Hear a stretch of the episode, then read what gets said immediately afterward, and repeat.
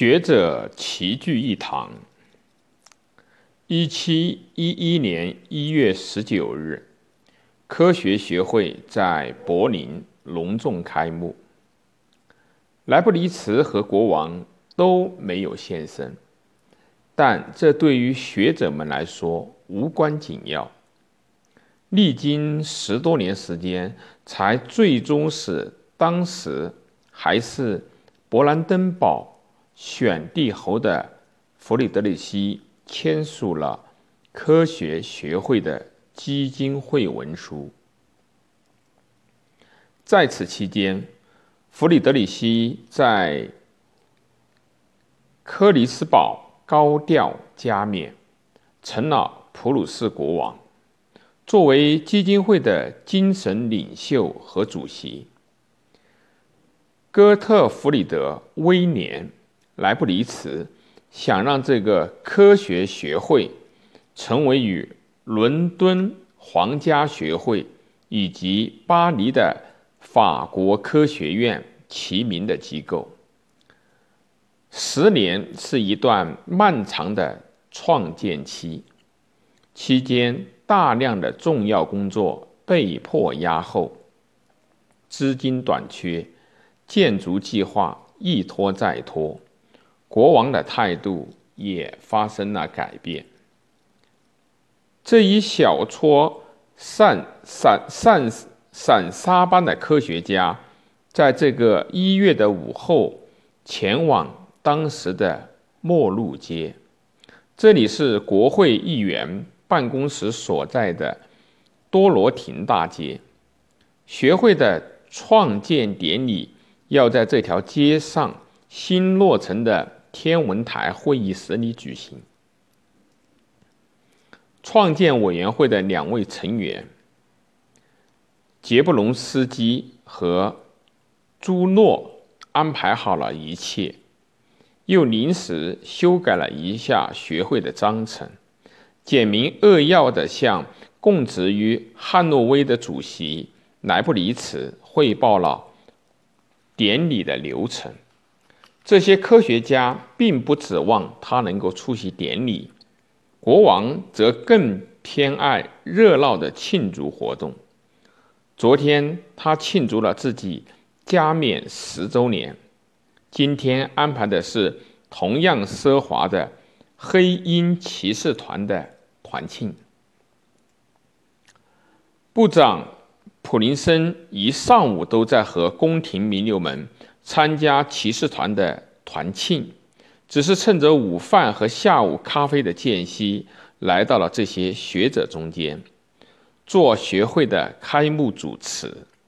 他在门口受到迎接，之后再陪同下榻上了陡峭的木楼梯，在装点隆重的会议室里，他和学会的四大学科的。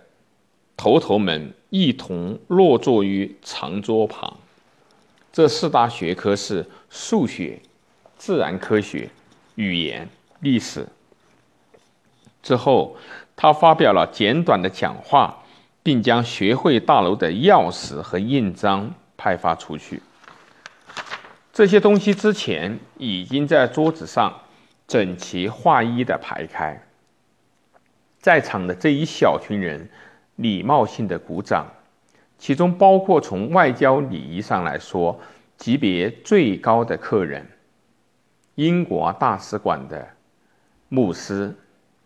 首先是新的讲话诗朗诵，然后是漂亮的真碗被传来传去，最后是比较轻松的环节。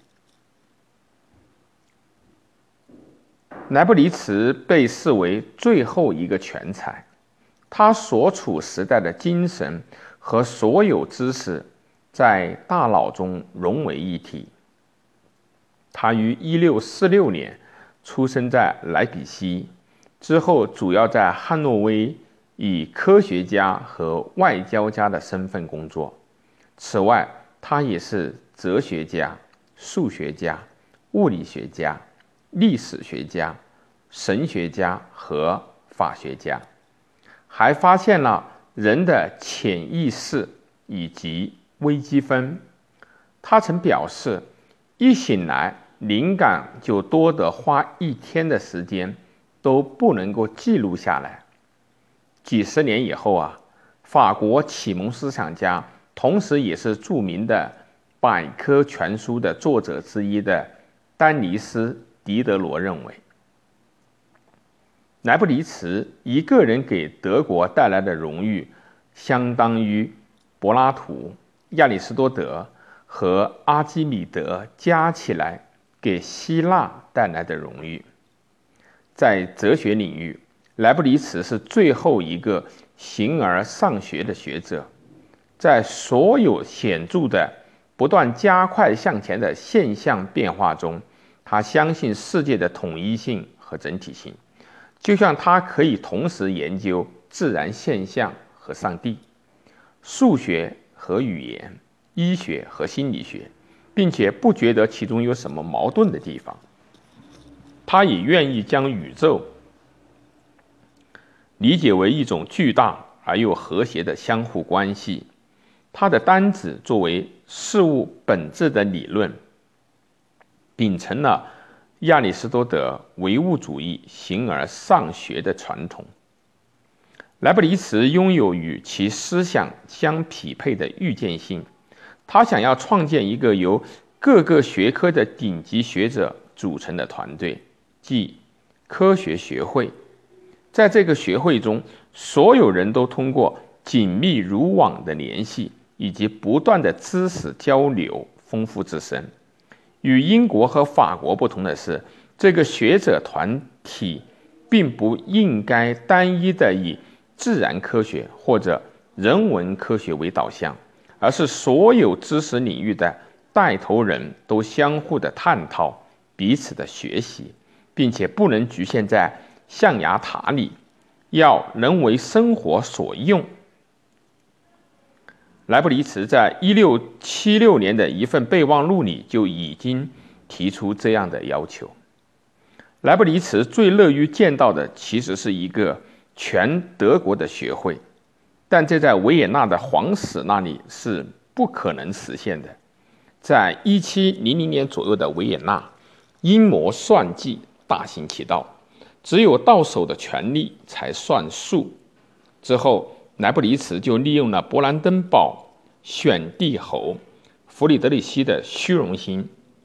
弗里德里希正计划着成为国王，并热切盼望能有合适的东西来提升自己的声望。只是这个选帝侯，也就是后来的国王，在签署了捐助信之后，才发现，在举办宫廷庆典的情况下。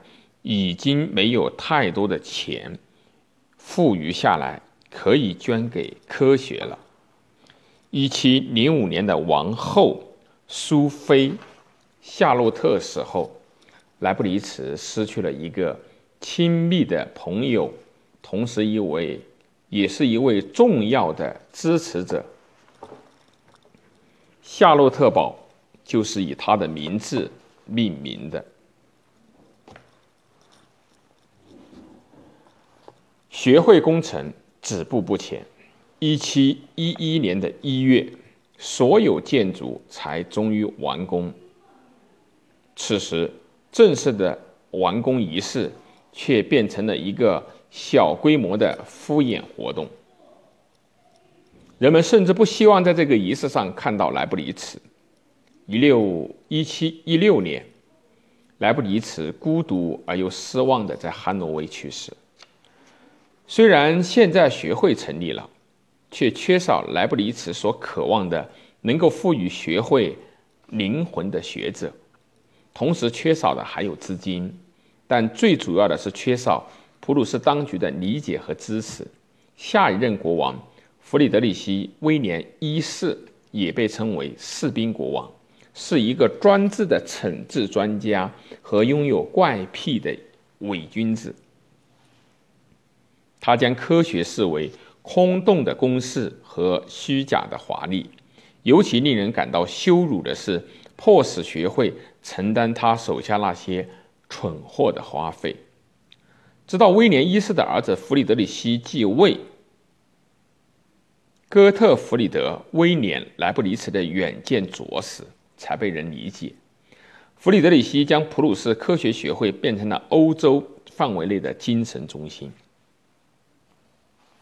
他之后被人称为弗里德里希大帝以及无忧宫的哲学家。在执政伊始，他就对学会进行新的架构，将最好的学者都笼络到柏林来。学会发布有奖征答，公开讨论当时悬而未决的科学难题。当时的应征者包括让·达朗贝尔和伊曼纽尔·康德。学会成员的名字也逐渐为人所知。除了康德和达朗贝尔以外，还有数学家莱昂哈特·欧拉、哲学家伏尔泰、科学家查理·路易·孟德斯鸠以及作家。哥特霍尔德、埃弗拉伊姆·莱辛和克里斯多夫·马丁·威兰德。弗里德里希之后的第二任普鲁士国王，在1815年创建了柏林大学。学会不得不把很多的职能分给了大学，但学会作为思想工厂的特性却不曾改变。这个庞大的科学团体和所谓的委员会，为德国19世纪科学的繁荣做出了实质的贡献。亚历山大·冯·洪堡和威廉·冯·洪堡在这里发展了开展工作的最好条件。同时，属于学会成员的还有历史学家尼布尔、数学家高斯和。西蒙，神学家希斯莱尔·马赫，法学家萨维尼，古典语文学家沃尔夫，动物学家居维叶，天文学家贝塞尔。正如莱布尼茨所期望的那样，有着不同研究重点的顶级学者齐聚一堂。